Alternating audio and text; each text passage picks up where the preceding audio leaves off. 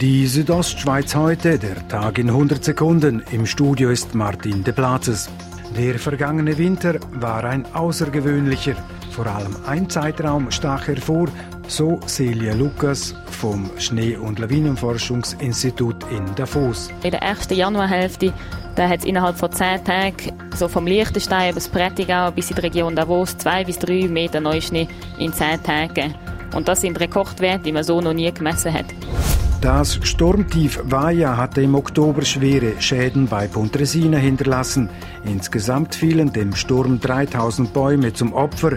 Das sind so viele, wie sonst in sechs Jahren gefällt werden.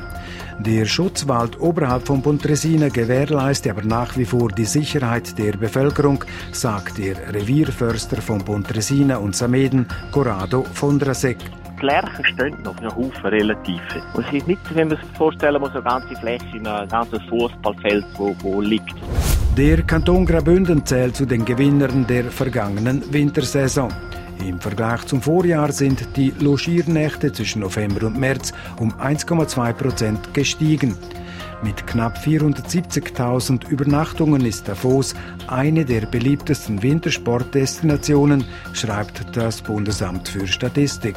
Der Kanton Graubünden bleibt mit insgesamt 2,6 Millionen Übernachtungen die wichtigste Region im Wintertourismus. Einige Schuler Kinder müssen im kommenden Schuljahr nach Ftan in den Kindergarten.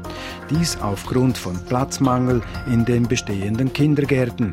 Schulrätin Anna Mattis weiß aber, langfristig müssen wir sowieso schauen, dass die Räumlichkeiten grösser werden. Aus Zeitmangel sei es unmöglich gewesen, den Kindergarten zu vergrößern, so Anna Mattis weiter.